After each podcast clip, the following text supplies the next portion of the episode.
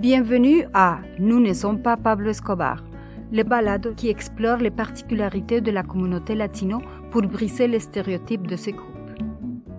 Je suis Claudia Bernal et je vous invite à mettre de côté ce que j'appelle les 4 C. Cocaïne, cannabis, criminalité et caliente. Laissez-moi vous guider dans ce voyage. Nous ne sommes pas des trafiquants de drogue ou des criminels. Les manifestations culturelles latino-américaines sont teintées par la culture du narcotrafic. Au contraire, l'offre culturelle est riche et malgré cela méconnue. Le professeur Victor Harmony en explique les raisons. Je crois que les communautés latino-américaines du Québec euh, sont encore plus dans, le, dans, la potentialité que dans la réalité de, de, ce qui a déjà été fait. Donc, euh, je m'explique. Euh, je pense qu'il y a beaucoup, beaucoup, beaucoup qu'on peut faire comme communauté, comme ensemble de communautés pour, pour enrichir et influencer la, culture québécoise. Euh, je pense qu'on n'a pas encore eu l'espace, peut-être justement on ne s'est pas trop affirmé, on n'a pas trop demandé notre place à la table des cultures. Quand une fois on passe un peu sous le radar. Euh, et je pense, et en même temps, euh, on est très conscient du fait qu'on a énormément de choses à offrir. On sait bien, il y a la gastronomie, la musique, la, la danse, le théâtre, la littérature, la poésie, euh, et la liste est longue aussi. Mais on est aussi, euh, il faut, moi, moi, moi je, je, je tiens à l'affirmer, on est aussi des, des, des académiques, euh, on est aussi des scientifiques, on est aussi des entrepreneurs, euh, on est aussi des créateurs. Euh, donc, il y a énormément de, de, de, de, de potentiel et, dans notre diversité aussi, justement, de, de, nationalités, d'origines différentes, on a beaucoup, beaucoup, beaucoup à, offrir. Et je pense que la société québécoise est très ouverte à tout ça.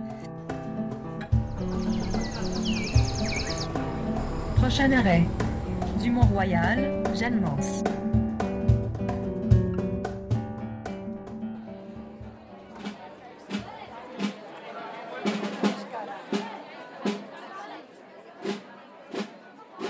Je m'appelle Andrea Niño, je suis danseuse, chorégraphe, interprète et enseignante en danse contemporaine. Je suis arrivée à Montréal en 2006 pour faire mes études en danse contemporaine à l'école de danse à l'école de danse contemporaine de Montréal. À l'école, euh, j'ai rencontré la gagne des Colombiens alternatives, euh, disons hippies, qui voulaient explorer la contemporanéité des danses traditionnelles.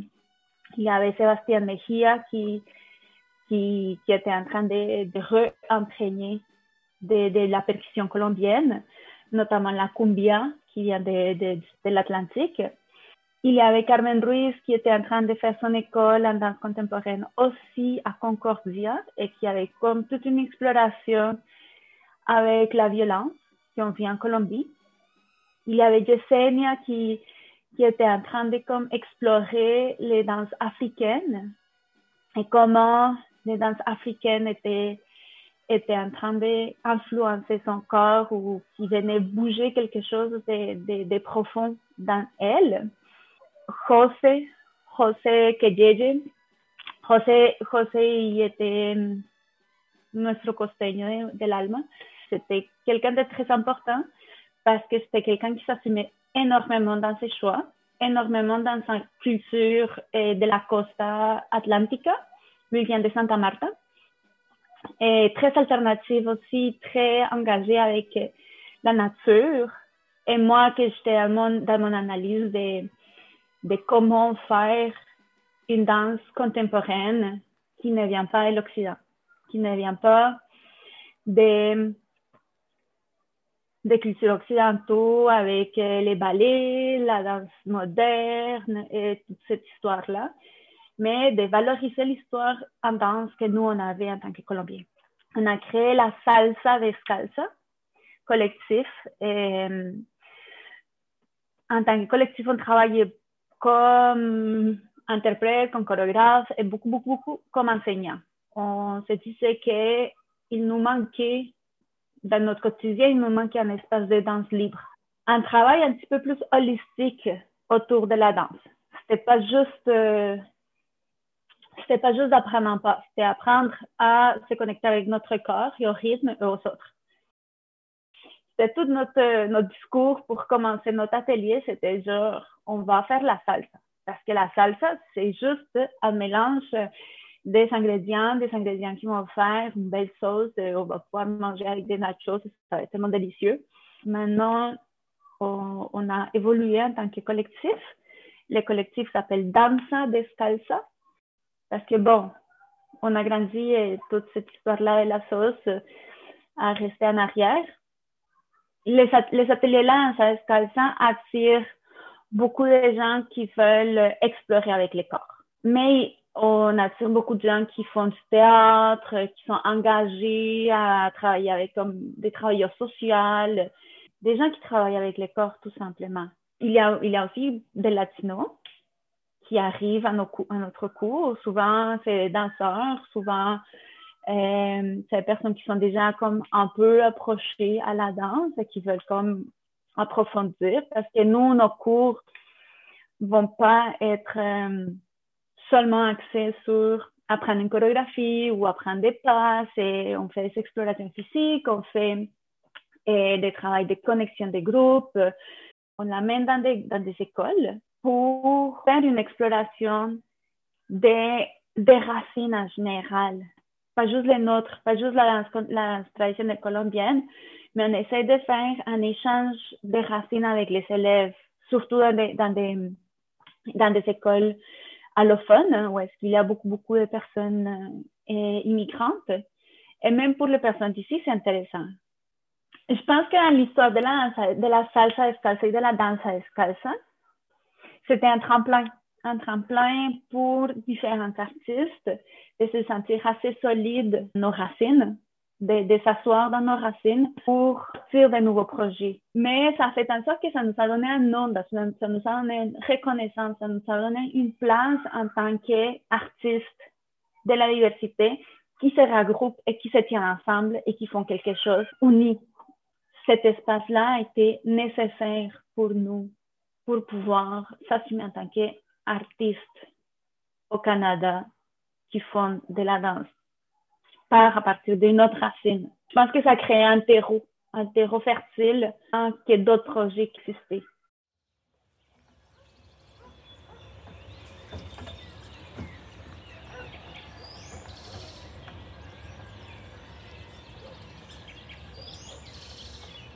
Je m'appelle Paola Huitron. Je suis euh, comédien et marionnettiste. Je suis à Montréal depuis cinq ans. Je suis venue pour faire la maîtrise à l'UQAM la première fois que je suis allée à Montréal était parce que j'étais invitée à travailler comme marionnettiste dans un projet de théâtre professionnel avec la compagnie Théâtre Motus. Je pense que pour moi, c'était une grande chance que cette compagnie m'avait connue dans mon pays d'origine et il m'avait connue dans mon milieu théâtral. Alors, ils ont été de grande importance pour moi parce que c'est grâce à eux que j'ai rentré dans, le milieu professionnel de théâtre de marionnettes. Après, j'ai continué à, travailler à la, maîtrise. Je, suis très, très engagée dans la marionnette et de me faire connaître tranquillement parce que ça, c'est un, défi pour euh, beaucoup de, de, de marionnettistes, pas, pas juste latinos, mais de partout au monde, qu'on ne connaît pas notre travail. On, ne sait pas qu'on est professionnel. C'est difficile de, de se faire la place dans le milieu professionnel et on, on, risque de rester à côté. Mais à Montréal aussi, il y a beaucoup de mouvements euh, par rapport à la diversité culturelle. La plupart des compagnies théâtrales essayent d'engager un artiste de la diversité culturelle. Et dans, dans ces cas, moi aussi, j'ai eu la chance parce que mon projet de marionnette virtuelle m'a fait euh, rayonner, si je, je, peux me permettre de dire ça, a fait que beaucoup de gens me connaissaient et me demandaient était quoi mon projet, j'ai fait c'est quoi, était quoi ma réflexion. Alors, ça, ça m'a aidé beaucoup à, à me faire une place dans le milieu professionnel. Honnêtement, je n'essaie jamais de, mettre là mes racines, juste dans mes propres projets, parce que dans mes propres projets, là, oui, parce que je pense que pour moi, c'est important. Mais pour faire des autres marionnettes, je ne les fais pas exprès, mais je pense que c'est impossible que ça ne ressorte pas. Parce que j'ai grandi au Mexique et il y a une richesse dans les couleurs. Dans les couleurs, je trouve surtout, nous avons un, imaginaire très euh, surréaliste. Et je pense que ça, c'est quelque chose qui est une richesse et qui est, bien accepté aussi, et très bien accepté à, à Montréal au moins, mais je dirais même partout au monde que notre richesse esthétique est, bien acceptée. Alors, je, je n'essaye pas de me battre contre, je ne le fais pas non plus exprès, mais c'est sûr que ça sort. Je, je, vois mes marionnettes sont très colorées, sont, sont, il y a des choses qui sont différentes et je pense que c'est à cause de mes racines mexicaines. J'ai un, un, projet que je rêve de faire, que c'est sur l'arbre de vie et à Metepec, l'État de Mexique. Et c'est là que j'ai grandi et c'est là que mon, mon père habite.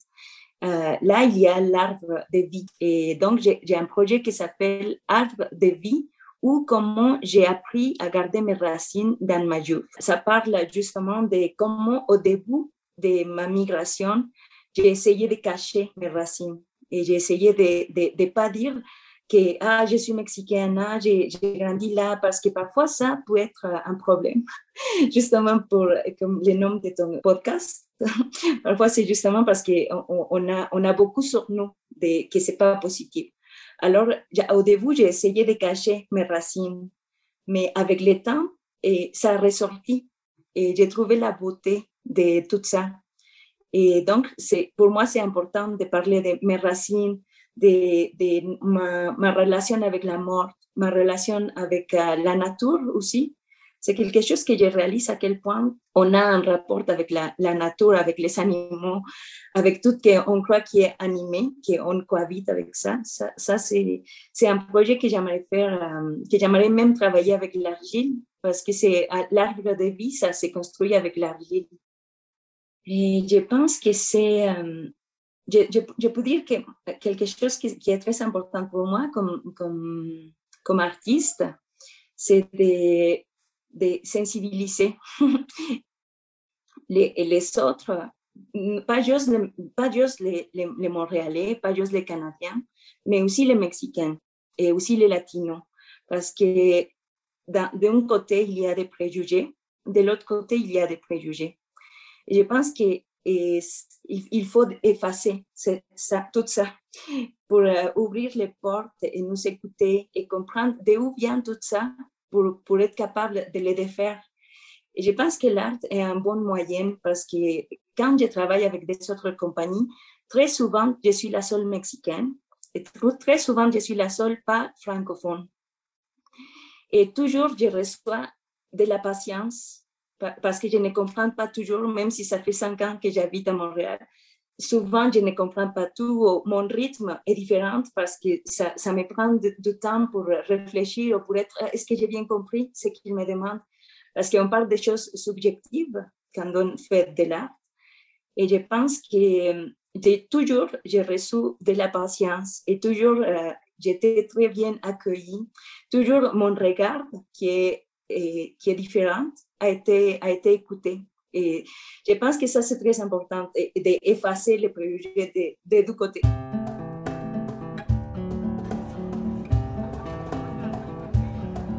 Euh, parce que c'est certain que ça arrive avec toutes les communautés. Parfois, on va nous folkloriser. Hein. On va dire bon, mais là, oui, vous les latinos, c'est le tango, c'est la salsa, c'est le foot, et c'est euh, un certain type de chanson et puis euh, les tacos et les, les burritos. Donc euh, on réduit notre euh, immense richesse et diversité à, à, à quelques trucs qui sont emblématiques. C'est pas pour nier l'intérêt de tout ça, mais alors qu'on a énormément d'autres, énormément de, de, comme je disais, de richesse, de diversité, de, de culture à offrir. Donc je pense qu'il faut tout de même s'organiser. tout de même profiter de d'espaces et de moments comme le moins de la de la de, l'héritage euh, latino-américain et hispanique au Québec, à Montréal, euh, partout au Canada. Donc il faut, faut en profiter. La société est très très euh, réceptive. Il faut juste que nous trouvions la façon de nous faire écouter et voir. Et encore une fois, tenter vraiment pour moi l'effort essentiel, c'est de d'échapper à la petite case euh, où on veut nous placer. Hein. Latino, ça veut dire ça, ça et ça. Non, latino, ça veut dire dix mille choses différentes et on va vous montrer ces dix mille choses et vous allez voir que euh, il y, a pour euh, tous les goûts. C'était Nous ne sommes pas Pablo Escobar, un balado écrit et réalisé par Juana Rubio.